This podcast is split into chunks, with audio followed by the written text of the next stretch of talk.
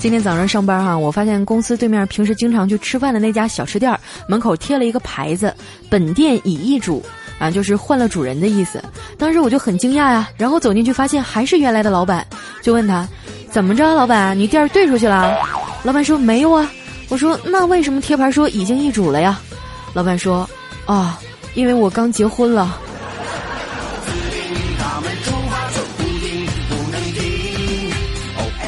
因为和老板比较熟嘛，就经常逗他玩儿。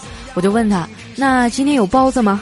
老板说：“有啊。”我说：“哦，那好，给我来碗面条吧。”结果老板说：“面条没有了，米粉怎么样啊？”我说：“可以。”于是老板给我拿来两个包子。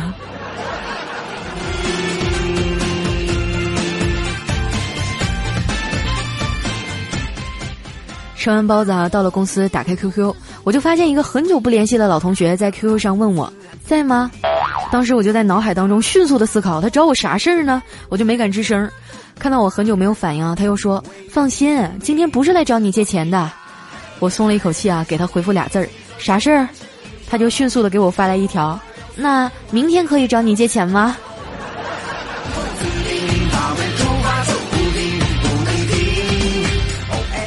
真是太无奈了啊！不知道在你们身边有没有过这样一类人，明明就没有那么熟，好不好？就会拐弯抹角的找到你借钱。前一段时间啊，也是一个很久不联系的同学找到我，管我要借十万块钱。我当时觉得特别感动啊！我换了八次手机号码，你都能找着我。时刻准备着